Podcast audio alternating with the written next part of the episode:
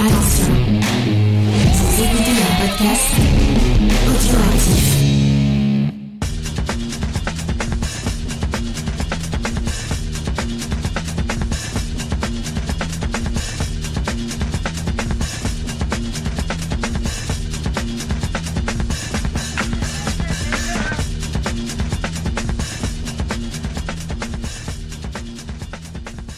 Salut à tous et bienvenue dans les chroniques audio des réfracteurs. On se retrouve aujourd'hui pour parler d'un film de Edgar White sorti en 2010. C'est bien sûr Scott Pilgrim.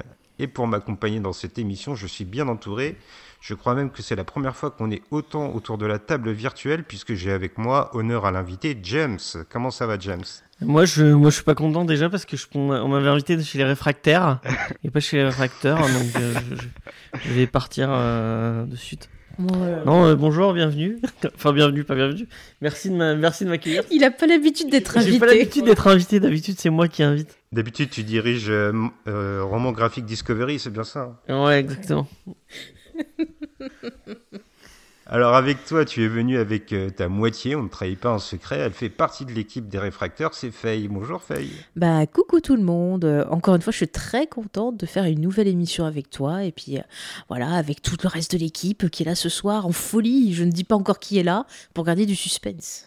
Eh ben, je vais trahir le suspense tout de suite puisqu'on accueille pour la première fois au micro après son premier article sur le site Erio. Comment ça va Erio Bah ça va, salut, j'allais te dire merci pour l'invitation, mais euh, on va dire que je me suis invité. Ah bah t'es chez toi ici maintenant. Ah oui.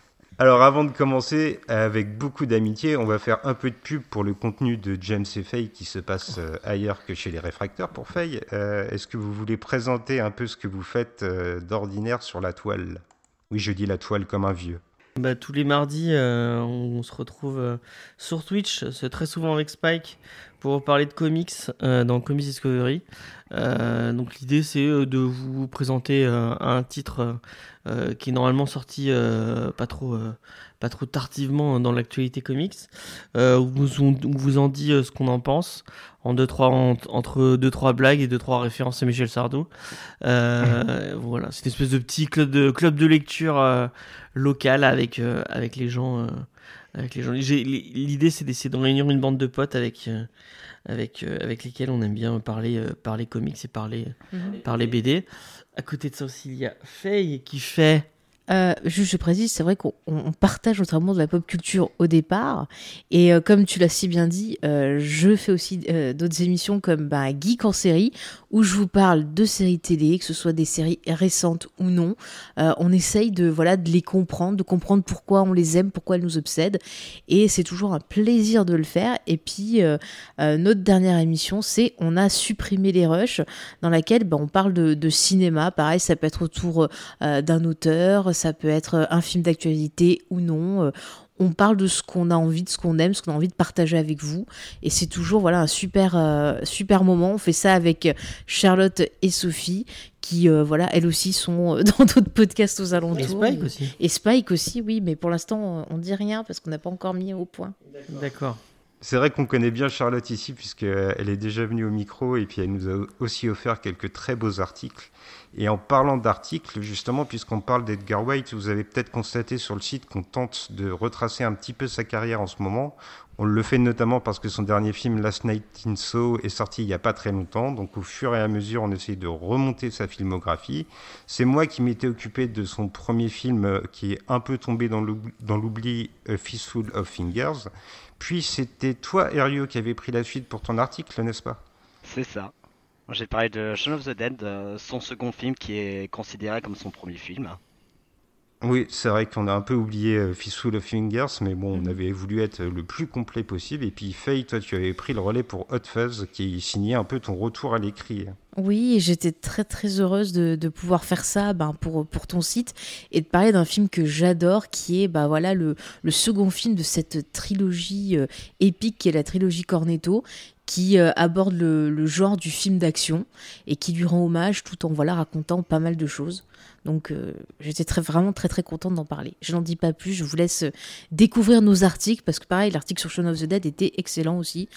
J'ai beaucoup aimé. Donc voilà, je le dis, j'en profite. Alors Malheureusement, James et Ario, vous étiez de bonne humeur jusqu'à présent, mais il y a une tradition quand on vient pour la première fois dans un podcast des réfracteurs, c'est de répondre à deux petites questions de bâtard qui mettent à peu près tout le monde dans l'embarras. Alors je vais commencer par toi, James, en tant qu'invité, même si tu es un ami proche. J'aurais voulu savoir quel film te ressemble le plus et lequel tu aurais aimé faire. Le Grinch. Non. non, le, le Grinch et Spike plutôt. Moi j'aime bien Noël. Euh, contrairement, à- contrairement à notre ami Spike. Euh, alors on m'a, on m'a, on m'a mis, euh, on m'a prévu en avance pour ces, ces fabuleuses questions. Et euh, j'y ai beaucoup beaucoup réfléchi et, et j'ai, toujours pas vraiment la réponse à un film qui me ressemble. J'ai, j'ai, j'ai beaucoup de mal à, à je dirais entre Clerks, parce que le côté un peu loser euh, qui parle de cinéma tout le temps, je trouve que ça me, ça me, ça me ressemble un peu. Euh, et euh, je me, je m'identifie un peu au personnage principal de World Ends, l'espèce de, de, de mec un peu, un peu perdu euh, qui vit son adolescence comme un- un- une ère, une ère où il a été grandiose. Ouais, ouais, ça me, ça me, ça me correspond bien. Donc ouais, c'est un peu, je mettrais un peu ce- ce- ces, ces deux films-là pour quelque chose qui me ressemble. Après, je sais pas, euh, c'est comment. euh. T'as dit quoi, Faye euh, T'avais dit quoi avant? Je sais plus. J'avais dit Sweet Phantom 3 oui, non, mais non. parce qu'il y a un perso qui s'appelle Podcast. Oui, il y a un portrait, il y a un personnage qui s'appelle podcast.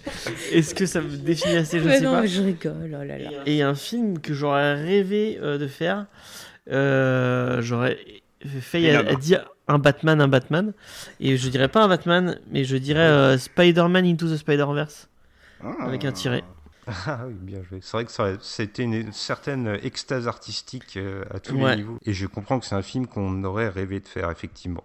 Alors toi, Ario, tu veux bien aussi te plier à ces deux questions qui sont pas forcément faciles? Alors, je vais pas te cacher, Spike, euh, que, euh, que quand tu m'as donné ces deux questions, euh, j'y réfléchis un long moment et j'ai trouvé. euh, du coup, je vais répondre à tes deux questions, mais c'était pas simple. Donc, euh, le film qui me ressemble, euh, je dirais que c'est Your Name, hein, de euh, film d'animation de Makoto Shinkai pour euh, toutes les thématiques du film, pour ces Mmh. deux personnages. Très chouette euh, Ce sera- film.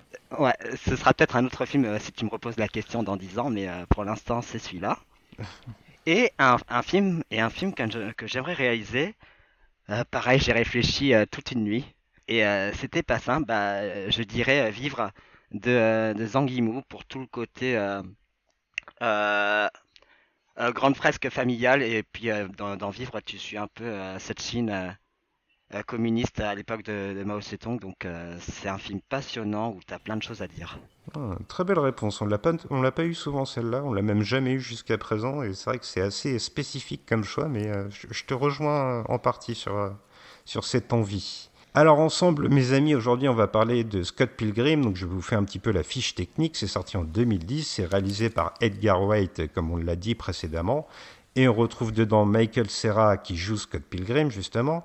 Marie-Elisabeth Winstead, dont je suis secrètement amoureux, mais ne le dites pas à Oracle, qui interprète Je vais Ramona Flowers. et Helen Wong qui joue Knife Show, mais on va aussi retrouver un casting de luxe, puisqu'il y a entre autres pêle-mêle Alison Peel, Jason Schwartzman, Anna Kendrick et même Chris Evans et Brie Larson. C'est d'ailleurs amusant de constater qu'un film qui est adapté d'un comics réunit dans son casting autant de personnes qui ont par la suite joué des super-héros au Et Aubrey cinéma. Plaza, t'as oublié Aubrey Plaza? Oui, c'est vrai. Il y a Aubrey Plaza qui fait un petit rôle. Ouais. Moi, je suis, euh, je suis pas secrètement amoureux d'Aubrey Plaza, je suis complètement amoureux de d'Aubrey Plaza. Je vais rien dire, je l'aime bien aussi. Bah, si- S'il y en a qui connaissent pas, elle joue dans cette excellente série qui est Park and Recreation, qui est euh, dispo sur euh, Amazon Prime, s'il y en a qui veulent découvrir. Qui est la meilleure sitcom de tous les temps Et du coup, le pavillon de parenté avec euh, Stéphane Plaza. Non. Non, aucun. Même si elle aussi, elle respire euh, la joie de vivre et la- la gaieté. On a la chance d'avoir un spécialiste du comics Ouais, non, avec nous non. en la personne de James. non. Je suis un lecteur de comics, mais pas un, spé- c'est pas un spé- J'aime parler de comics. Alors du coup, je vais m'appuyer un peu sur ton expertise pour savoir un petit peu d'où ça vient Scott Pilgrim et d'où c'est tiré exactement et qu'est-ce que ça raconte un petit peu si tu veux bien nous en dire plus. Alors, euh, Scott Pilgrim, c'est à la base un comics indé euh, de Brian Lee O'Malley, euh, qui est un auteur et musicien euh, canadien, qui vient de Toronto, si je ne dis pas de bêtises. Euh, ça a été publié dans une petite maison d'édition. Euh, et, j'ai très bien fait mon travail, donc je n'ai pas plus d'infos. à part vous dire que à côté de ça, Brian Lee il a fait aussi Seconds, qui est pas mal, et Snort Girl, si vous avez envie de vous lancer dans la, la bibliographie de notre ami Brian Lee O'Malley.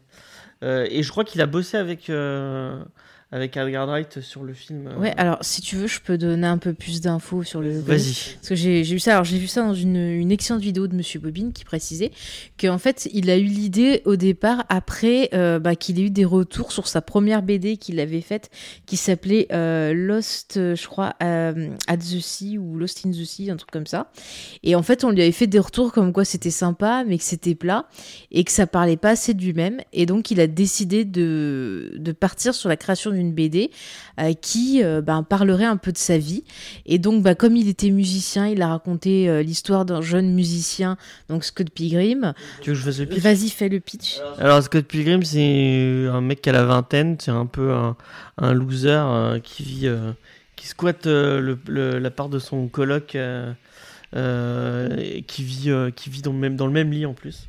Euh, il, il sort avec une lycéenne, ce qu'il n'assume pas trop auprès de ses amis, Euh, mais euh, il va, euh, tomber éperdument amoureux de Ramona Flowers, euh, et du coup il va quitter cette lycéenne pour euh, sortir avec Ramona Flowers.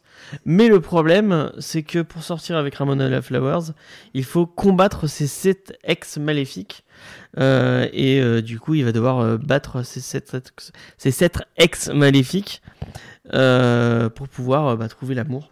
Et après, ce qu'on peut dire aussi, c'est que dans ce récit, bah, comme je dis, il a pris des éléments de sa propre vie, et puis il a pris aussi des éléments qu'il aimait bien, donc il y a un côté très euh, manga euh, dans la façon dont il va construire euh, son histoire, dans Beaucoup de références aux jeux vidéo. Voilà, beaucoup de références aux jeux vidéo. Et à l'époque où Edgar Wright va être sur le projet, il avait sorti, je crois que trois ou quatre tomes. Il n'avait pas tout sorti entier, donc il a bossé avec. C'est un six tomes, je pense. Ouais, le truc est en six tomes, mais il en avait sorti que trois ou quatre. Et en Et- fait, la fin est un peu influencée par le film. Euh, et elle est différente du. euh, Oui, mais en fait, il avait donné euh, tous les éléments euh, à Edgar Wright en disant à peu près euh, ce qui allait arriver, la personnalité de- du boss final et compagnie. Et euh, voilà, ils ont un peu bossé ensemble pour euh, finir euh, bah, l'histoire du film. Et comme tu l'as très bien dit, ça l'a après par la suite inspiré euh, pour son propre œuvre. Enfin, vraiment, si vous avez aimé le film, euh, moi je vous conseille vraiment de vous jeter sur le comics. Le comics, c'est bon, comme on est sur tomes, forcément c'est plus long, mais on s'intéresse vraiment sur plein d'autres personnages que vraiment que Scott. Euh, y a, euh, on, en- apprend plus sur Kim, qui est la batteuse de son groupe, euh, avec qui il a eu une, petite relation. On en apprend plus sur les, différentes relations qu'a eu Scott avant Ramona Flowers. Enfin, vraiment, moi, c'est un, un bouquin qui, est- très touchant et, qui, est, très cool. Si on devait le faire choix entre. Après, je sais pas si vraiment. Il y a un choix à faire entre le film et le comics. Moi, je préfère quand même le comics. euh, Mais après, James, le, le comics, c'est une histoire qui va se passer sur plusieurs mois. Et en fait, sur le film, ils ont décidé de garder ce qui était important et de raccourcir le temps euh, du récit qui va se dérouler euh, ben, sur euh, plusieurs semaines, enfin, tu vois, sur beaucoup moins de temps, en fait. Parce qu'on a dans, dans le comics, il y a vraiment toute la relation Ramona Flowers, enfin tout une, le début de relation de Ramona Flowers et de et de Scott. Il y a même un moment où ils vivent ensemble et tout. Donc Alors que le film, il se concentre que sur le début de la relation, en fait. Ah oui, d'accord. Donc le comics va quand même beaucoup plus loin que ce que nous propose le film. Alors tu l'as dit, James, rapidement, mais moi j'ai trouvé que c'était quand même un élément central du film. Il y a euh, cette vision qu'a Edgar Wright du jeu vidéo, et je trouve qu'il va vraiment emprunter de nombreux éléments au jeu vidéo. On va revenir là-dessus. Mais avant justement de voir ce qu'il retient du jeu vidéo dans Scott Pilgrim, si j'ai bonne mémoire, Erio, tu avais déjà évoqué le rapport de Edgar Wright avec le jeu vidéo dans ton papier sur Shaun of the Dead. Est-ce que tu peux nous rappeler un petit peu comment est née cette histoire d'amour entre le cinéaste et le jeu vidéo Bah, euh, on situe beaucoup Edgar Wright et sa passion pour le cinéma, où, il disait que le cinéma, ça a été un peu euh, son babysitter à vie, où euh, il allait voir des films avec son frère. Mais le jeu vidéo est tout aussi important.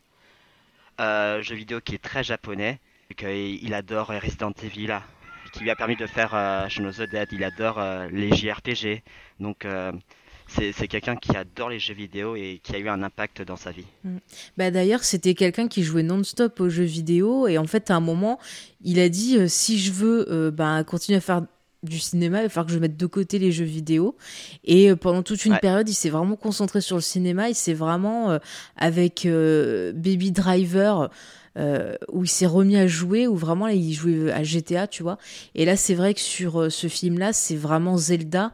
Il y a beaucoup d'éléments, euh, que ce soit dans les codes couleurs, dans les musiques, euh, euh, même dans la construction de l'histoire, qui rappellent vraiment Zelda. Et euh, je sais Mm. qu'il a dû demander, enfin, il a, il a passé un accord avec Nintendo, je sais pas quoi, pour pouvoir citer tous les trucs qui sont cités dans le film. en fait. Après, ça, c'est des influences qui étaient déjà très marquantes dans le comics. Euh, Enfin, je pense à le moment où, pour les gens qui ont déjà vu le film, l'Extra Life que récupère Scott à un moment. Oui, mais ça, c'est général. Je te parle des, des petits trucs de, de Zelda, moi. Il y a quand même beaucoup de références à Zelda aussi dans le comics. euh, euh, Moins quand même. hein. Ah, je suis pas d'accord avec toi. Mais je te crois, je te crois.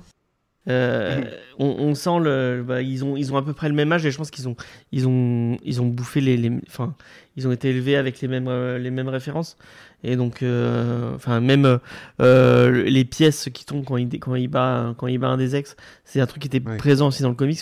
Mais il y a beaucoup de, de choses qui sont référencées, qui sont, qui ont été un peu plus poussées par Edgar Wright, mais elles étaient déjà dans le matériel de base. euh. Oui, oui, bah après, il, il a pu aller plus loin parce que la BD, elle est par exemple en noir et blanc. Oui, Et tu vois, par exemple, les couleurs de cheveux de, de Ramona, en fait, j'ai lu que chaque couleur de cheveux utilisée correspond en fait à une déesse. Enfin, que tu vois dans, dans Zelda, je crois que je les ai notés les noms. Par exemple, Pink, c'est Dean, Blue, c'est Neru, et quand elle a les cheveux verts, c'est euh, Faror. Donc voilà, je le dis pour les spécialistes euh, de Zelda. Justement, tu tends une perche magnifique parce que euh, le prochain point que je voulais aborder, c'était justement ce jeu de référence que fait Edgar White avec le jeu vidéo. Alors, je sais pas si vous êtes euh, tous les trois joueurs euh, de jeux vidéo ou si vous l'avez été comme moi, Ah, si à fond. mais est-ce qu'il y a des références Est-ce qu'il y a des références qui vous ont particulièrement marqué? Je vais peut-être donner la mienne en premier. Moi, j'ai beaucoup pensé à Soul Calibur dans un affrontement.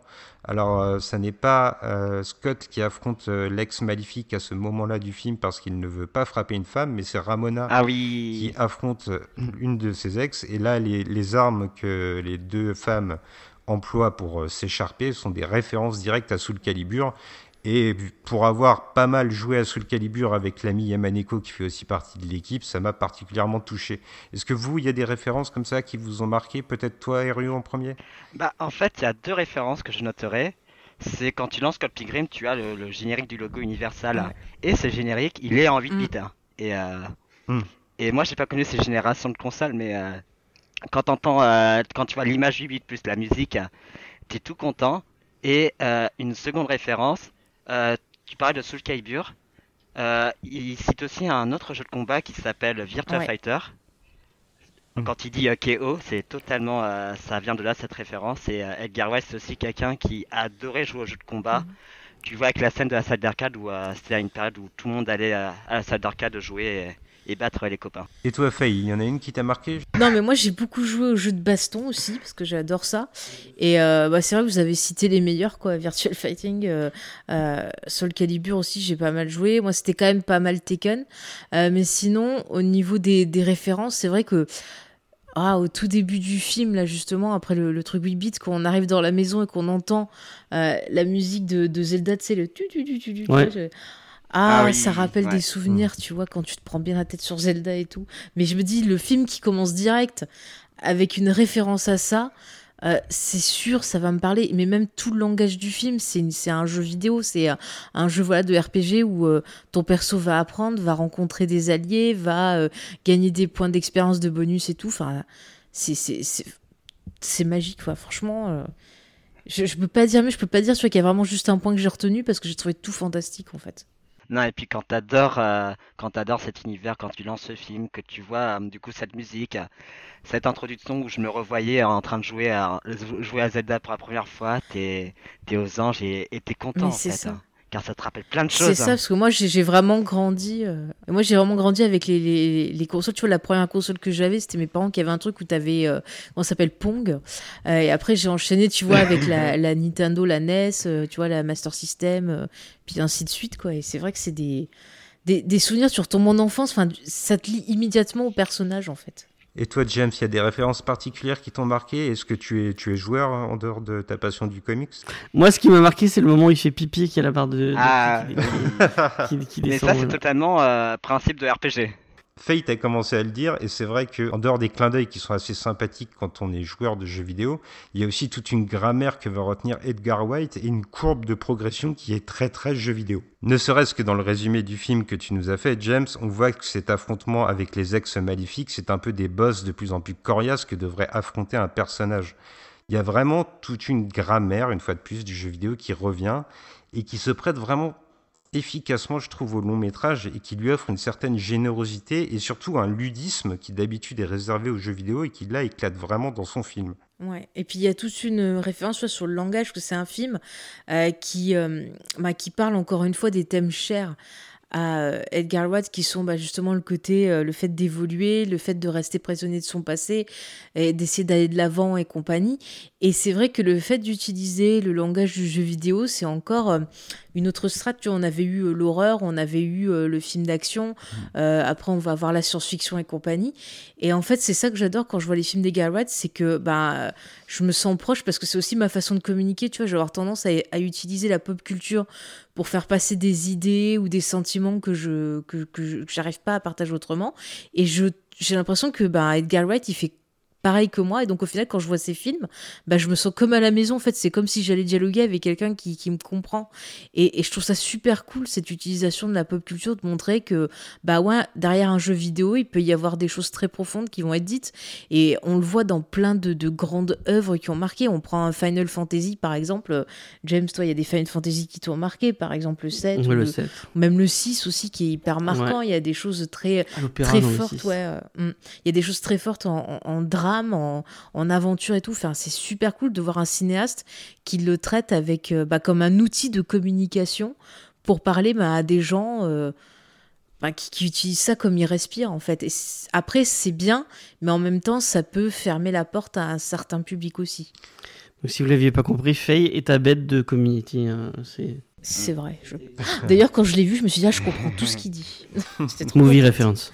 Bah alors, du coup, James, toi qui prends la parole et qui a l'habitude de nous offrir des bons podcasts autour de la pop culture aussi, est-ce que tu as, tu as cette espèce d'attachement aussi à Edgar White? Est-ce que tu as l'impression que c'est quelqu'un d'amoureux et de respectueux de la pop culture? Est-ce que ça crée un lien spécial avec lui?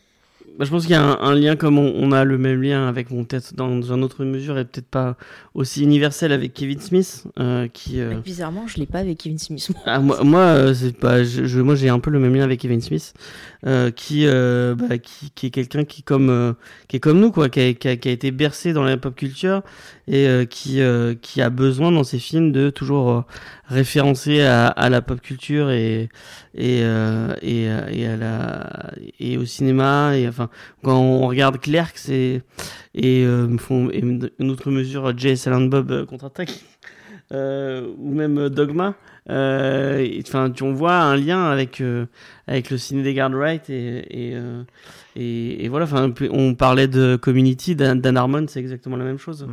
je pense qu'il y, y a toute une génération euh, qui, qui commence à arriver à Hollywood là, de gens qui, qui ont été bercés par la pop culture et qui Et surtout qui arrivent à, à, à faire, euh, à rendre personnelles les références qu'ils ont. Ils les, ils les englobent, en fait ils les ont bien. ils les en ont fait. digérés et euh, et on est loin de je vais encore me faire euh, je vais Effet Effet il sait de quoi je vais parler forcément on, Ah on non, est très loin de- Big Bang Theory. Ouais, voilà, de Big Oh là Bang là. Theory qui, qui, qui balance des références à la tronche comme ça sans vraiment, euh, sans, sans savoir de quoi il parle et, euh, et juste pour, ah, regardez, on vous fait plaisir, regardez, il y a un peu de fanservice.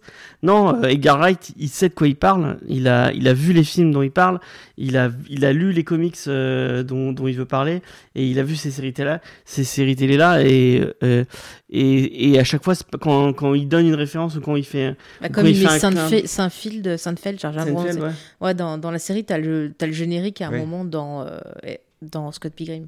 Ouais. Mm. Ça, mais les références, elles sont pas euh, juste pour mettre une référence. Elles, elles, elles ont un sens.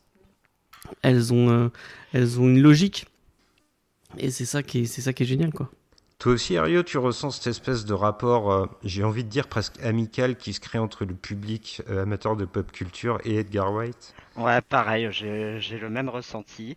Euh, je suis comme euh, James CFI, je suis, je suis plongé à, à fond dans la pop culture et de voir euh, quelqu'un comme Edgar White qui vient pas de ma génération, vu que moi je suis génération 97, mais qui a les mêmes références que moi. Ah oui, il est tout Ouais, ouais, jeune. je suis tout jeune. C'est un bébé. mais euh, il, a les, il a les mêmes références que moi.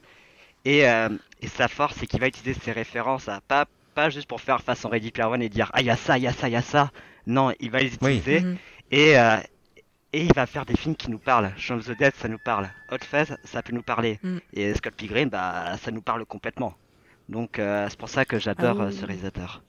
Non, je veux dire, c'est que c'est des thématiques universelles.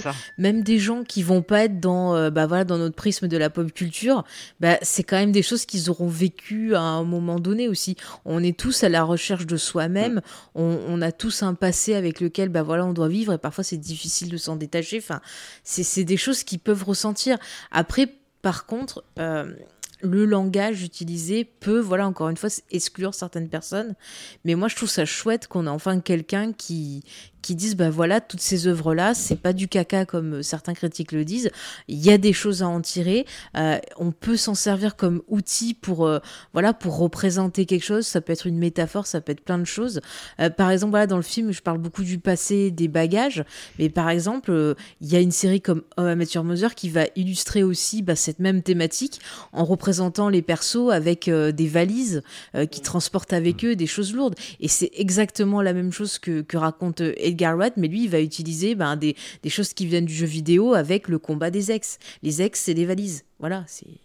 Dès le début du film, il, euh, souligne un, un- comment dire, un poncif du jeu vidéo, c'est-à-dire le fait que euh, lorsqu'il joue à un jeu d'arcade avec euh, Show au début du film, il va se retrouver, euh, son personnage est un ninja, et il va se retrouver opposé à un ninja maléfique en fait qui est juste une copie de lui-même, mais euh, version dark si vous voulez. Mm. Et c'est quelque chose qui va revenir aussi plus tard dans le film, mais on a l'impression que Edgar White il aime le jeu vidéo, mais il est aussi conscient de ses défauts et de certains de ses élans les moins inspirés et qu'il l'utilise dans son film, mais toujours avec un amour et un respect. L'exemple que tu soulèves, c'est un excellent exemple parce qu'encore une fois, bah, il nous dit au final, notre pire ennemi dans la vie, c'est nous-mêmes. Parce que c'est toutes nos émotions négatives et choses comme ça qui fait qu'on n'arrive pas à avancer et qu'on n'arrive pas euh, à s'améliorer et qu'on n'arrive pas voilà, à devenir euh, une meilleure version de nous-mêmes ou à aller de l'avant. Et dès le début du film, il nous, il nous le dit, il nous donne en fait euh, bah, la clé euh, qui va nous permettre de comprendre et de nous-mêmes avancer euh, comme avec le personnage. Sauf que lui, il va le comprendre plus vers la fin du film, mais dès le début du film, il nous donne la clé bah, de compréhension, la clé qui peut nous-mêmes nous aider euh, à prendre conscience bah, de nos propres euh, de nos propres problématiques en fait. Et c'est hyper euh, c'est hyper intéressant. C'est un film qui est très psychologique en fait, mais en utilisant bah, ce côté jeu vidéo, ça permet de rendre cet aspect-là accessible en fait. Et encore une fois, ça c'est totalement un truc qui vient du comics parce qu'il y a eu, il y a, bon là, là c'est juste une petite blague dans euh, dans le film, mais dans le comics il y a tout un arc où euh, Scott, euh, euh, enfin se bat avec cette, espèce de de version maléfique de lui-même. Et au final, il, enfin, il comprend que pour avancer dans la vie, il faut accepter ta part d'ombre. Et du coup, euh, il accepte cette part de, de, de, ce double maléfique de lui-même et il devient pote avec. Et, euh, et euh, bah, comme, euh, comme on le voit dans le film. euh, Eh bien, encore une fois, Edgar Wright, il a compris la vraie nature de la force. Moi, je le dis, il aurait pu être un bon Jedi. C'est tout. C'est- exactement ce qui est raconté dans la postlogie. Bah, euh, Comment avoir l'équilibre. Mm. Voilà, c'est la psychologie. bah, en fait, ce qu'il faut retenir par rapport à Scott Pilgrim, c'est en fait, tu vois un film sur l'acceptation de soi-même. Euh, ce que va traverser euh, Scott, c'est le fait de s'accepter soi-même, et tant qu'il ne s'acceptera pas soi-même, tant qu'il n'acceptera pas le fait qu'il ait fait des erreurs, et qu'il rejette la faute sur les autres, il ne peut pas avancer. Et euh, tous les films, c'est ça. C'est ça, et puis il y a aussi toute cette compréhension du fait qu'il faut être euh, empathique et qu'il faut euh, comprendre que finalement pour avancer aussi, on a besoin des autres parce que toutes les expériences, qu'elles soient bonnes ou mauvaises, et ben c'est ce qui fait qu'on va apprendre, qu'on va gagner du niveau, un peu comme dans un jeu vidéo, Mm. et qu'on va s'améliorer. Et, et le film raconte ça aussi. C'est pour ça que ben il se retrouve confronté au passé parce que le passé va lui montrer ben, qu'il peut s'en servir comme point d'appui pour avancer plutôt que comme point d'ancrage en disant ah bah non il m'est arrivé ça j'ai trop peur euh, j'ai pas envie de, m'engager avec quelqu'un parce que euh, j'ai eu une mauvaise expérience et tout. Non il va comprendre que bah voilà ça a pas marché mais il peut euh, apprendre quelque chose de positif de ça. Et c'est aussi je trouve que c'est un film finalement qui est hyper positif parce qu'il n'est pas moralisateur, euh, comme on peut le voir dans certains films où souvent on va voir le personnage du geek euh, qui va être euh, montré comme un loser qui vit mm. dans la cave de ses parents et qui a un gros pervers, 8 pixels, je pense à toi par exemple. Mais là voilà, c'est plutôt genre, ouais, chacun a son propre rythme, chacun a ses propres traumas, a son propre passé, et chacun évolue et avance à sa façon. Et c'est pour ça quand je dis que c'est un film qui est très psychologique, je trouve aussi que le parcours de, Scott Pilgrim, ça peut faire penser aussi à une thérapie où on va revenir justement sur les points euh, du passé qui, qui terrifient pour essayer de comprendre pourquoi ça nous terrifiait et essayer justement de, de plus en avoir peur. Et c'est exactement ce qui arrive aussi à Scott quand il va se retrouver face à son, ex, où justement, bah voilà, il va comprendre qu'il s'est fait du mal à lui-même et que ça sert à rien de, la transformer en une espèce d'entité euh, qu'il faut fuir absolument. Et, et euh, il va, en minimisant en fait ben, cette expérience, ça va le libérer. Et il y a vraiment tout, enfin tout le film c'est ça aussi donc c'est un film qui est vraiment hyper intelligent et, et, je suis vraiment très très triste je sais pas si tu vas en parler Spike mais de voir à quel point ce film a été mal distribué à l'époque et que, que ça fait partie de ces de ces films qui ont qui ont bidé mais injustement en fait comme Last, comme Night hein. Oui, oui, absolument. C'est vrai que ça a l'air de, frapper Edgar White euh, régulièrement, malheureusement. Et, mm. et moi, j'ai du mal à l'expliquer parce que pour moi, le film, il a une vraie générosité dans le fond. On le caresse depuis un moment, là, donc on va mettre les pieds dedans. Euh, toute cette réflexion mm. sur la jalousie dans une relation amoureuse, le fait de se sentir euh, diminué parce qu'on n'a pas été le premier compagnon de la personne dont on est amoureuse, c'est quelque chose qui va être vraiment omniprésent. Donc il y a une générosité du fond mais il y a aussi une générosité de la forme, c'est-à-dire que quand on parle des ex de Ramona Flowers, on parle par exemple à un moment de manière très imagée d'un de ses ex qui a mis un coup de poing dans la lune et qui a fait un trou dedans.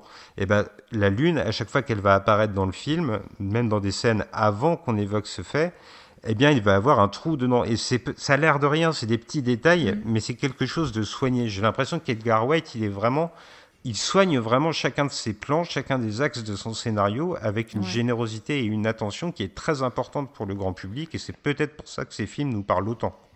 Mais après aussi, ce qui est intéressant, c'est tout le travail de préparation. C'est-à-dire qu'il a commencé des mois avant, parce qu'au départ, il était soutenu par un gars de Universal qui lui a permis en fait de commencer euh, les préparatifs genre trois ou quatre mois avant de tourner.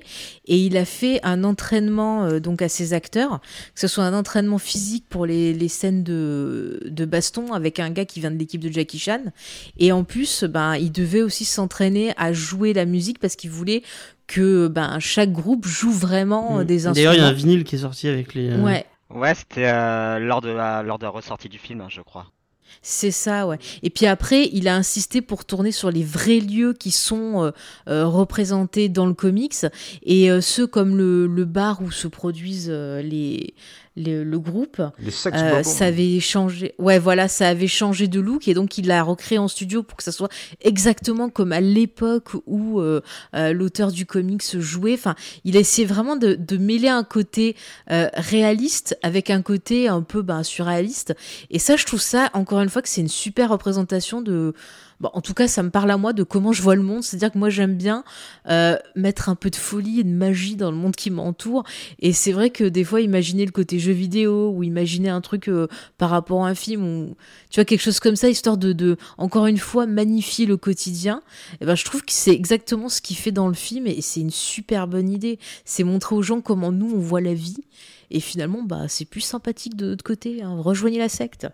c'est vrai que cette générosité, on la prend en pleine poire et du coup, on, prend mm. un pied monumental en fait en regardant Scott Pilgrim. Et puis pour conclure sur l'aspect jeu vidéo, je vais citer notre ami Yamaneko qui m'a dit à l'époque de la sortie du film, quand nous étions jeunes et insouciants, qu'il y a plus de jeux vidéo dans Scott Pilgrim que dans n'importe quelle adaptation bête et méchante d'un ah, jeu à licence. Ah ouais, non mais totalement. Je disais, n'allez pas voir Free Guy parce que vous allez, vous allez, vous allez morfler. Ah non, mais Free Ah ouais, Guy, ouais. Putain, mais mon dieu. Quoi. On l'a bien mais allumé sur le site, je te rassure. Non, le gros paradoxe par rapport à ça, c'est que euh, Scott Pilgrim ne parle à, à aucun moment de jeux vidéo par rapport à toutes ces licences euh, qui adaptent des jeux vidéo.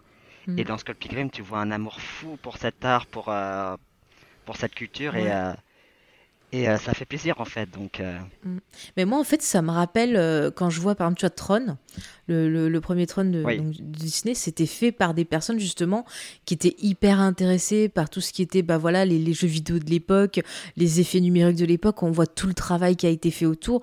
C'est passionnant. Et c'est vrai que quand je vois Tron et quand je vois Scott Pilgrim, je ressens un peu cette émotion-là, cette passion-là. Ouais. Et encore une fois, c'est deux façons différentes d'utiliser ce, ce, ce, ce média, donc de, du numérique, du jeu vidéo, pour raconter, bah, pareil, des histoires avec des héros qui vont euh, évoluer en rencontrant des alliés, des boss, des trucs comme ça, et euh, chacun vont, euh, voilà, apprendre, apprendre des choses, devenir moins égoïste et euh, finalement s'affirmer et passer à un autre niveau. Donc il y a des parallèles à faire entre les deux aussi. Et ce qui est amusant d'ailleurs, c'est euh, de voir que Scott Pilgrim a fait le chemin inverse, c'est-à-dire que plutôt que d'adapter Mhm. une licence de jeu vidéo, il s'est vu adapter en jeu vidéo, et je crois que James y a pas mal Ouais. joué, toi. Ouais, j'y bah, il est dur quand même hein, euh, dans mon souvenir, mais C'est un euh, jeu d'arcade, c'est c'est un jeu d'arcade style beat'em. Ouais. Euh, et euh, c'est vrai, c'est un super, un- c'est un super jeu qui est ressorti sur Switch euh, il y a pas longtemps, je crois, euh, et sur PS4, alors qu'il était que sur Xbox Live et qu'il il était un peu perdu sur le Xbox Live euh, de la 3.6. Euh, et euh, ouais, euh, c'est un super jeu avec des musiques, euh, avec des musiques vraiment bien. Euh, bah, c'est vraiment fait avec euh, avec passion euh, bah, pour le pour le comics et pour euh, pour le film. Euh, les, les designs sont vraiment sympas. Et euh, ouais, moi, moi je l'ai vraiment bien aimé ce, ce jeu. Alors justement, tu nous parles de musique, et c'est le deuxième point, le deuxième grand thème que j'avais envie d'aborder, c'est la musique qui est présente dans Scott Pilgrim. Et là, je me suis posé une question en voyant le film, en sachant qu'il était adapté d'un comics. Est-ce que c'était quelque chose qui était aussi omniprésent dans le comics? Et comment est-ce qu'on Ouais. représentait vraiment le son sur papier? Alors en fait, déjà, ce qu'il faut savoir, c'est quand il a sorti le comics, l'auteur, il l'avait accompagné d'une playlist. hmm. Playlist qu'il a communiqué justement à Edgar Wright et on a beaucoup de morceaux de cette playlist qui sont présents euh, dans la, la musique, euh, enfin ouais, dans, dans le film en fait. Donc c'était vraiment quelque chose qui était hyper important pour, euh, pour lui. Après, dans le, dans le comics, il me semble qu'il utilise des onomatopées, il utilise des Ouais. traits comme si c'était une grosse puissance un peu. Mm. Comme, euh, tu vois, genre Dragon Ball quand ils Il se utilise battent. beaucoup de, que un musique, peu ça fait euh, ça, très ouais. manga Mm. euh, pour, euh, pour représenter c'est, le son et, et la musique. Bah, genre le, la baston, tu sais, entre les deux groupes, là, entre les deux DJ Ouais. et, euh, Et même la le baston groupe, c'est- de- c'est vachement bien rendu La dans baston le de film. basse hein. euh, entre, Ouais, euh, ouais.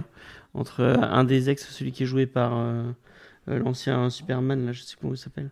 Euh, Brendan Brendan Ruth. Euh, Brendan Ruth. voilà. Euh, donc le, vi- le, le, le, le Le végétalien. végétalien, ouais. Voilà, le végétalien. Euh, Il y a une, une, une baston parce que ils sont tous les deux bassistes et euh, du coup euh, c'est assez ouais, c'est assez graphique euh, la façon dont il le fait. Ouais, ça m'a vraiment fait penser à du Dragon Ball en fait. Et je trouve que le vrai. film, ça retranscrit ça super bien en fait. Même les bastons, enfin c'est. Il y a même euh, les batteuses, enfin la, la, la batteuse du du groupe de, de l'ex de, de Scott, donc qui est avec le avec le, le végétalien, c'est une cyborg. Elle a elle a des, enfin il joue avec il joue avec ça, avec le- c'est assez c'est assez graphique aussi.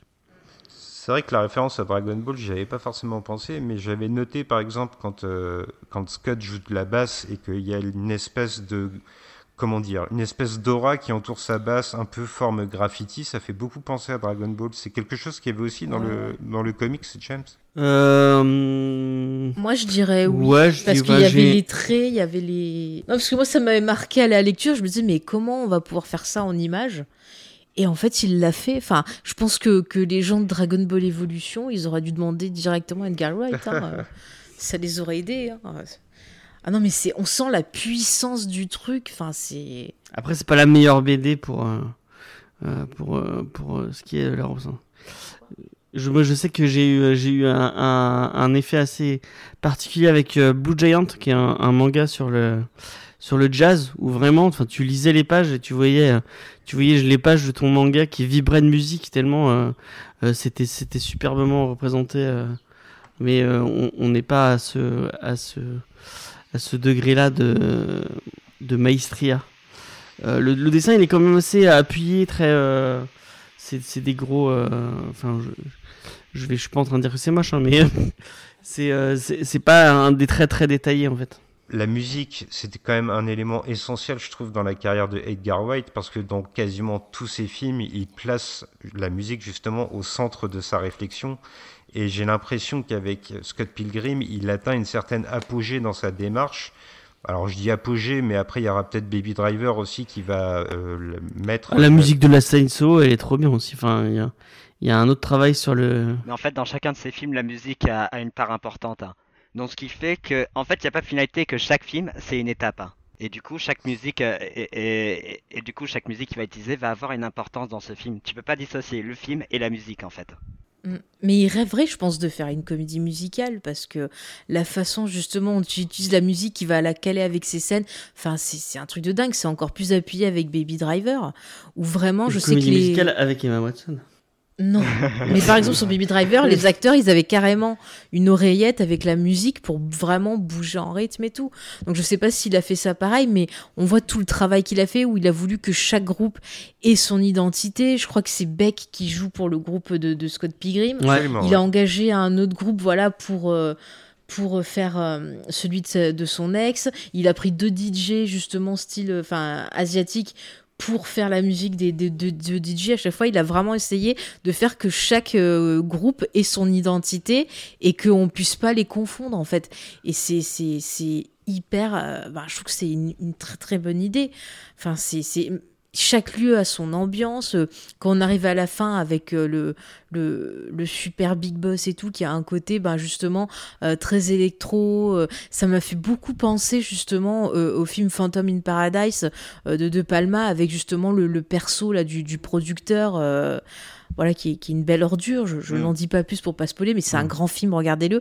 Mais euh, visuellement, euh, dans le club à la fin, on, on repense vraiment beaucoup à ce film-là.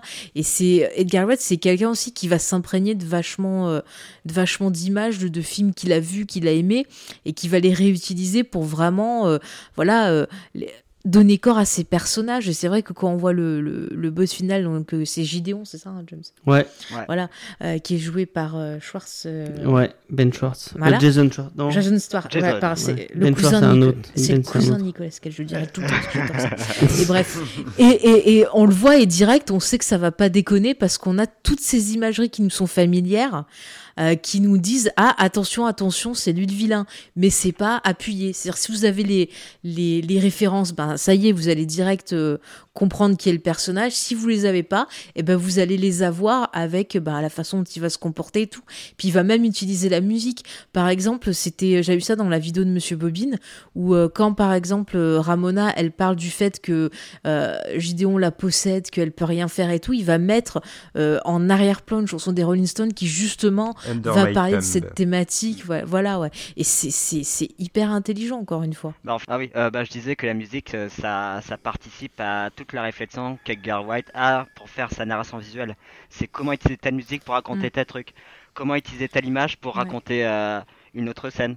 Ça, c'est un truc qui est à fond dans son cinéma et c'est pour ça qu'on l'adore aussi. C'est pour tout ce cinéma très visuel qui est, qui est si satisfaisant. C'est un cinéaste qui est assez unique dans, dans sa manière d'aborder le cinéma. Ouais, mais il maîtrise tout, tu vois. Il va, il va pas se concentrer que sur un seul élément. Il va vraiment bosser le scénario, euh, la réalisation, la musique, la couleur, la photo, enfin tout ce qu'il y a à bosser. Il alors qu'il y a certains cinéastes qui vont, euh, par exemple, se concentrer sur le visuel, mais au final proposer quelque chose de vide. Je ne citerai pas de nom, mais je pense qu'il s'est reconnu. Et voilà. Il mais- nous écoute. hein. et, et où il y en- voilà, où il y en a qui vont bosser que le scénario et pas vraiment faire attention euh, à comment ils le mettent en image. Donc c'est vrai que c'est- très bien qu'il soit un peu sur tous les fronts, quoi. Un peu comme un James Cameron. Allez, on fait des comparaisons, soyons fous. Mais c'est assez intéressant que vous parliez de comédie musicale un peu plus tôt parce que Edgar Wright lui-même a Mm. déclaré que pour lui c'était une comédie musicale Scott Pilgrim sauf qu'à la place de, de se battre avec des chansons et euh, de la danse Mhm. ils se battent vraiment à coups de poing et voilà Mhm. moi pour moi c'est vraiment cette structure là aussi que je retrouve dans Scott Pilgrim celle de la comédie musicale où la musique va porter quelque chose, elle va souligner l'action. Et puis je dois quand même vous faire un aveu très personnel. Euh, Oracle le sait mieux que personne, mais en matière de musique, j'ai des goûts de vieux. C'est comme ça.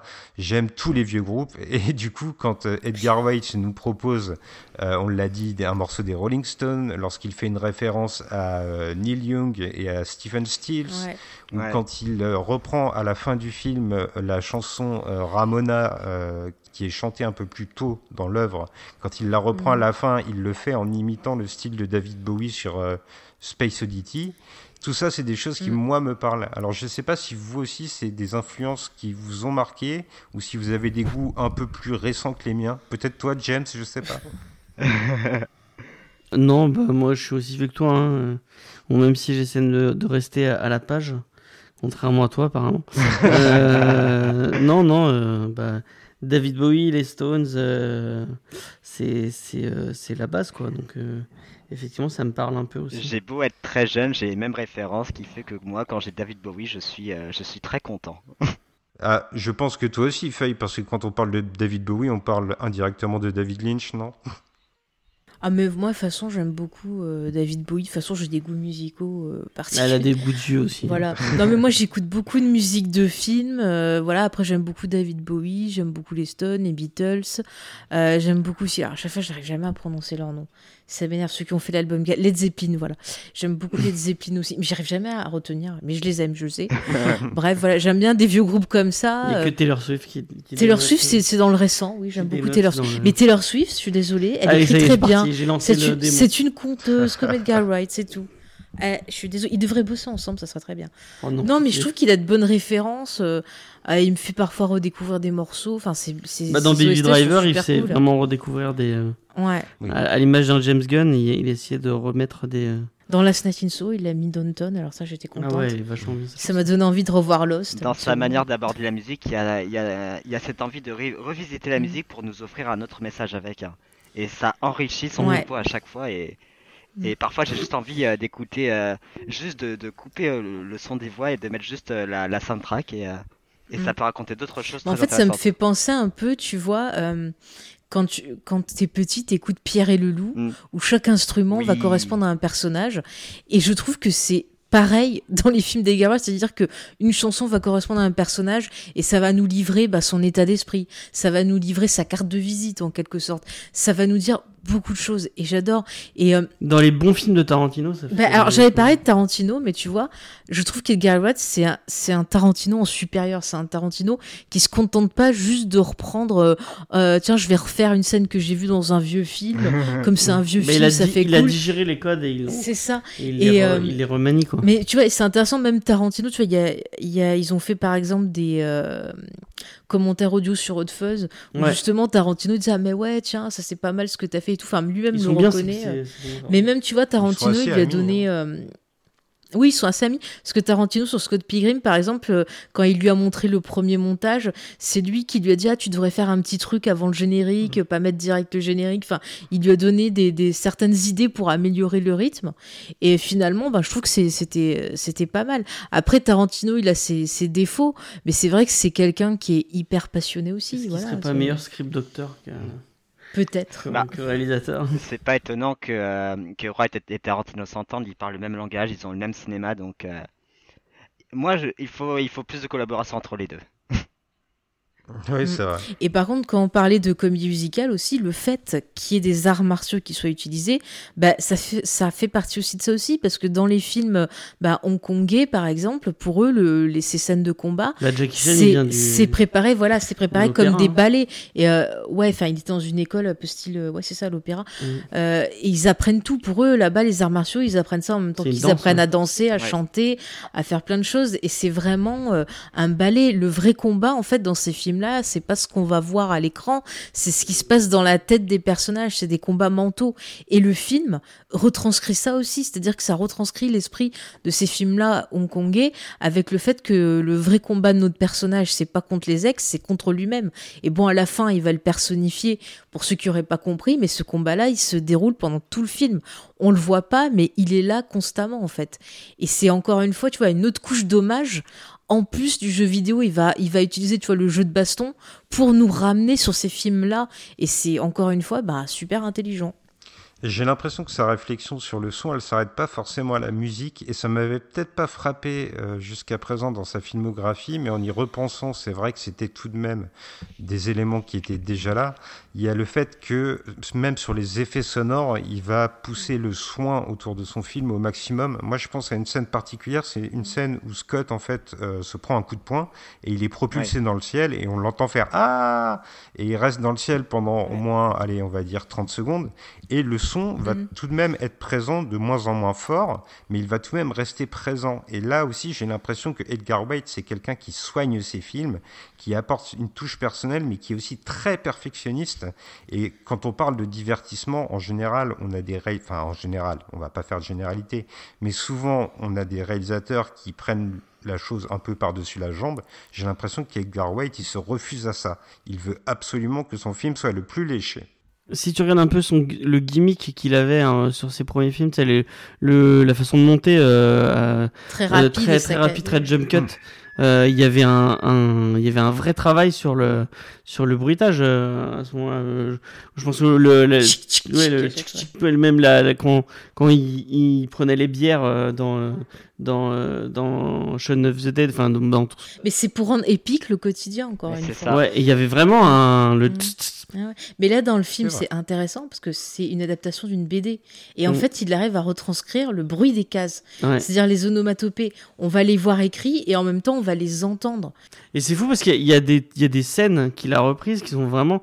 Enfin, c'est calqué de la BD. euh, Mais tu sais qu'en fait, euh, ce, film-là, ça a inspiré les créateurs de Spider-Man Into the Spider-Verse. Ah, ça m'étonne pas. C'est ah, encore une fois, je ouais, encore une fois, je, je recite euh, l'émission de Monsieur Bobine parce que je savais pas.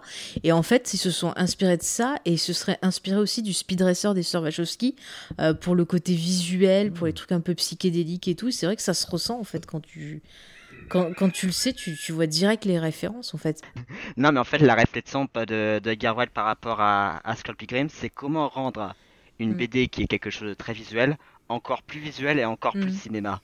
Et euh, ça aura inspiré bah, les films euh, Spider-Verse et, euh, et d'autres films d'animation qui, qui font ce mélange entre BD et cinéma. Mais même quand tu regardes 21 Jump Street, donc des, des mêmes euh, des mêmes réels, enfin qui sont producteurs du coup de de comment euh, Spider-Man. Oui. Euh, dans les 21 Jump Street, il y a, enfin, on sent qu'ils ont été, euh, qu'ils ont vu les, les films de Wright et euh, il y a un peu le, le même découpage et le même. bon, je, je vois Faye qui fait grimace parce qu'elle aime pas les 21 Jump Street, mais. enfin, 21 et 22. Mais je trouve que c'est le, le moment où ils prennent de la drogue dans le premier.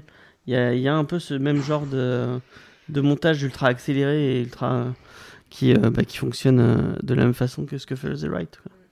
Mais par contre, tu vois, c'est intéressant de voir Wright qui s'est posé une vraie question en termes d'adaptation, c'est-à-dire comment adapter euh, un comics, qu'est-ce que je Et quand on pense qu'il a bossé, il a bossé quoi. pendant plus de deux ans sur un, sur, sur un Ant-Man. Euh, pour au final se faire débouter par. Hmm, par ça aurait été par intéressant. Parce que c'était pas. Parce qu'il voulait. Enfin, non, c'est lui qui est parti, je crois. Ouais. C'est lui parti. C'est lui qui est parti parce que pour divergence artistique, parce qu'on lui laissait pas faire un peu Ouais. euh, ce qu'il voulait, mais en fait ils ont gardé. euh, Mm, mm. En fait, toutes les scènes je, rêve- je intéressantes. rêverais du- de voir ce film. Non, mais toutes les scènes intéressantes de Ant-Man, c'est ce qui lui ont piqué en fait. Mais tu vois, les Marvel, ils se sont pas posé la, la question. Ils se sont juste dit tiens, on a trouvé une formule avec les Iron Man, on va refaire pareil, on va surtout pas essayer de faire autre chose. Alors que, bah, on voit que le comics, c'est euh, pareil, un, enfin, un genre, euh, ce que tu veux, enfin, c'est, c'est, c'est un truc qui est, qui est intéressant, qui permet de raconter plein d'histoires de façon différente et euh, qu'il faut pas réduire à un seul schéma en fait. On le voit très bien avec euh, ce que nous a proposé Edgar Wright et il y a d'autres réalisateurs qui ont adapté des comics pas forcément de, de, de super-héros qui ont fait de vraies propositions de cinéma derrière aussi. Donc euh, comme quoi on peut faire quelque chose d'intéressant avec Ouais, ça. c'est ça, c'est comment, euh, comment adapter le comics pour qu'il soit, enfin, comment utiliser la, la forme de narration du comics pour que, pour que mon histoire soit intéressante. On a bien caressé la forme du film jusqu'à présent, on a évoqué un petit peu le fond et je vous propose d'y plonger des deux pieds désormais et de parler un petit peu des messages que nous adresse Edgar White à travers Scott Pilgrim. Alors moi, il y a la première chose que j'ai notée, c'est que j'ai l'impression qu'à travers la relation entre Scott et Ramona, il nous décrit un petit peu toutes les étapes d'une relation amoureuse, certes de jeunes adultes, mais tout de même avec la courbe de progression que l'on lui connaît tous. Il y a le moment où il va tomber amoureux, le moment où l'amour va se concrétiser, et malheureusement, il y a aussi le moment où l'amour va s'éloigner de lui. Et ce que j'ai noté, c'est que les cheveux de Ramona changent régulièrement de couleur, elle le dit ouvertement, et j'ai l'impression que ça accompagne ces axes-là. Au début du film, ses cheveux sont d'une certaine couleur, c'est le moment de la rencontre. Puis au moment où la relation avec Scott s'épanouit, elle va changer à nouveau de couleur de cheveux. Et puis à la fin, donc, lorsque ils se séparent entre quelque sorte, elle va encore avoir une nouvelle couleur de cheveux. Donc c'est une interprétation un peu facile, un peu tirée par les cheveux, ha ha ha, mais n'empêche que j'ai l'impression que c'était réfléchi par Edgar White, et en plus il y apporte une fois de plus du soin, c'est vraiment ce que je retiens de ce réalisateur, le soin, il y apporte du soin parce que les cheveux de Ramona s'accordent avec la couleur de ses sacs à main. Est-ce que vous avez eu Ah. cette impression vous aussi? Mais normalement, il devait, il- à la fin, euh, dans la première version du film, il devait retourner avec Shao. Ouais, c'était ça, c'était Ouais. envisagé, puis ensuite ça a été changé. Donc, euh, Mm, Bah oui, parce qu'ils ont fait des projections tests et le public a pas aimé du tout. Parce qu'ils trouvaient que ça cassait en fait l'évolution du, du personnage de. Comment s'appelle la féminine même Euh, La gamine. De Kim Shao, je sais plus, Ouais, je sais plus son nom. Bref, et euh, ils trouvaient ça dommage et ils voulaient en fait que ben ils finissent avec euh, Ramona. Donc finalement ils ont changé et puis ils ont fait la fin où ça part sur genre essayons de nous donner une deuxième chance maintenant qu'on a euh, affronté nos démons, euh, essayons de voir ce qui se passe, d'aller de l'avant en fait. On l'a dit un peu plus tôt, il y a le fait euh, que Scott complexe de ne pas être véritablement le premier amoureux de, de Ramona Flowers, et c'est vraiment presque le thème central du film, j'ai trouvé. Mais là où je trouve Edgar White particulièrement intéressant, c'est que ce complexe-là, il va offrir une espèce de miroir à Scott Pilgrim et il va lui renvoyer complètement cette image à la figure, puisque finalement, Scott Pilgrim, dans sa relation avec Ramona, il crée les mêmes démons chez Knife Show, justement, dont on parlait juste avant. Finalement, Scott, à la fin du film, il est tout aussi fautif que Ramona, et finalement, ça n'est pas vraiment de sa faute. Et d'ailleurs, Edgar White, il va utiliser une fois de plus les cheveux, c'est mon obsession du jour, je suis désolé, mais il y a le fait que Knife Show euh, se décolore les cheveux, elle aussi se colore les cheveux plutôt, elle aussi, pour essayer d'imiter Ramona. On voit vraiment que finalement, cette espèce de syndrome, de ce malaise de ne pas être le premier, il est présent chez chacun et chacun le fait naître chez l'autre. C'est une impression que vous avez eue, vous C'était déjà dans le comics aussi. Moi, par contre, je pense pas que c'est- le fait d'être le premier le problème.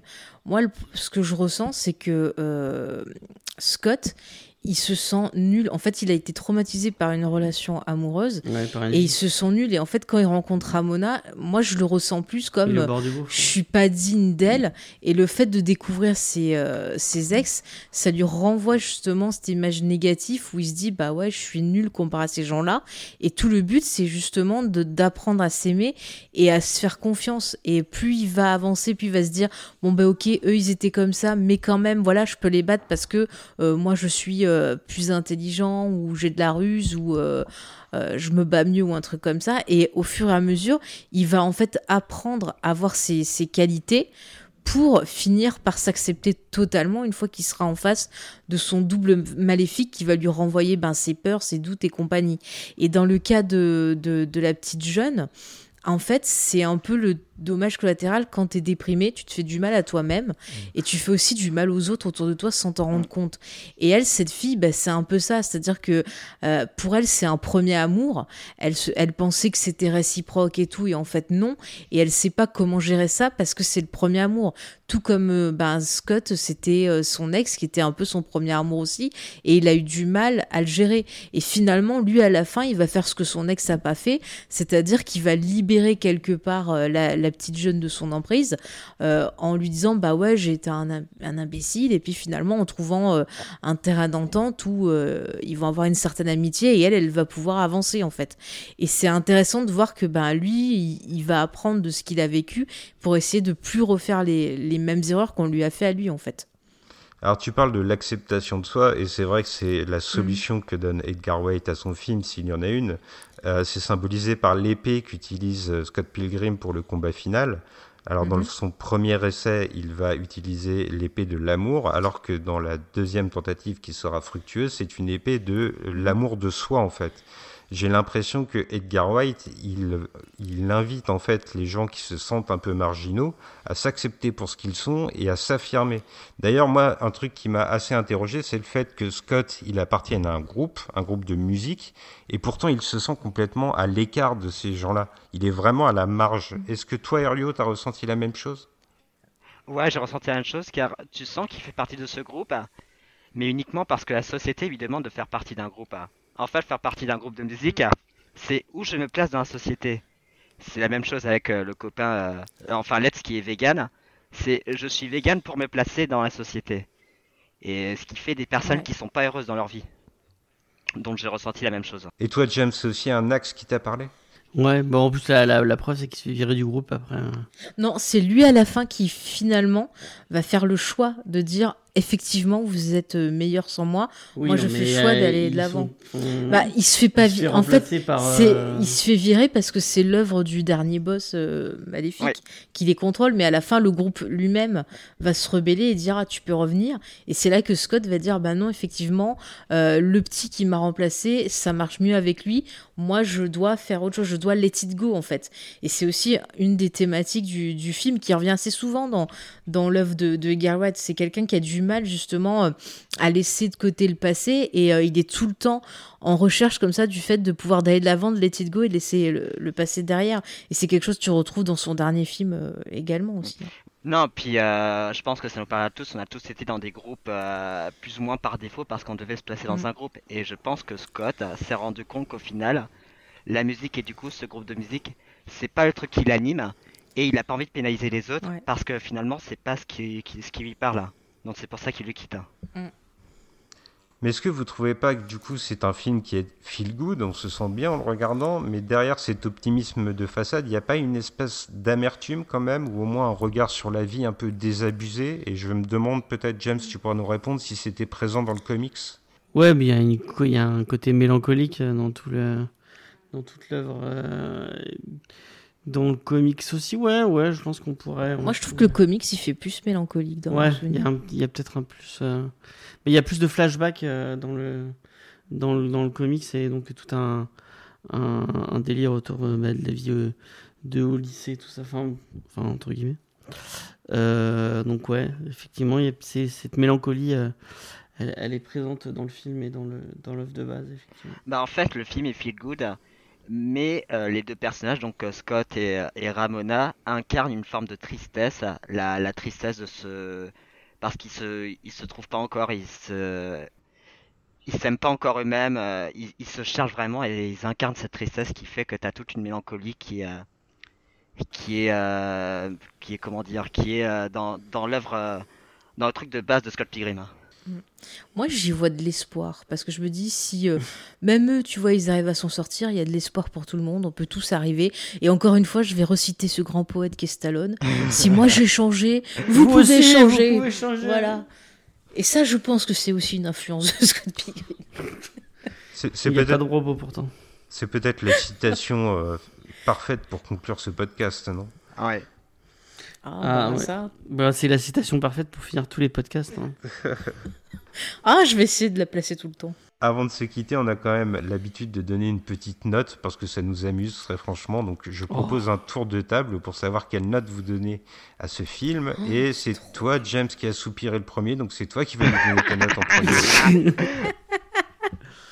Euh, bah, moi, je lui donne. euh, Je lui donne. euh, Je sais pas, j'ai pas envie de noter ce film. Enfin, je, je, je lui donne. euh, Combien je de me rebelle sardou contre le, la, la notation euh, sur 20.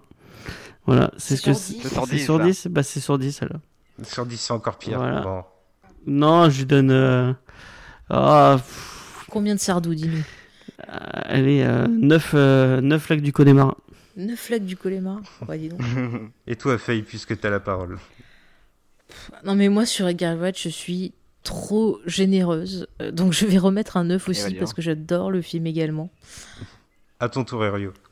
Et ben moi je vais rester sur ma même note que Shaun of the Dead, donc un 7 parce que c'est satisfaisant, parce que je passe un bon moment et... euh, Et quel régal en fait de regarder ce film. Et tu t'as mis 7 Oui j'ai mis 7 à Shaun of the Dead. Et une note dure, Erio, je crois. Ah, mais c'est- bah, ah, ouais, je note, euh, je note très dur. Pour qu'il y ait un 8, il faut vraiment que je sois euh, complètement satisfait. D'accord. Eh ben moi j'allais partir sur un 8 avec un, un coup de cœur. Donc euh, je pense qu'en faisant la moyenne, on devrait arriver à 8, virgule quelque chose normalement. Tu Mais- mets un coup de cœur sur un 8, mais tu mets un coup de cœur sur un 10 ou un 9. Enfin, je...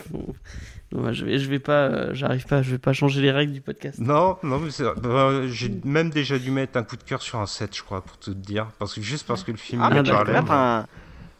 Ouais, tu peux mettre un coup de cœur sur un 7, je, vois pas le problème. Bah, tu peux mettre un coup de cœur sur Rocky 4 aussi. Pourtant, il est pas parfait.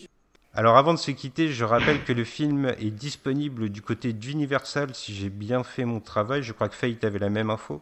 Oui, oui. Et je sais pas si c'est toujours euh, présent sur Netflix. À un moment, ça y était. Non. Non, il Ça a y est été plus retiré. Ah. Euh, non. Les salauds.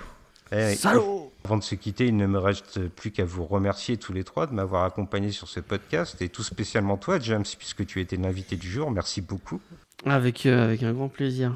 Et d'ailleurs, on va rien annoncer, mais normalement, tu devrais revenir euh, bientôt, cette fois en tête à tête avec moi, ce qui est sans doute la pire des épreuves à vivre dans la vie.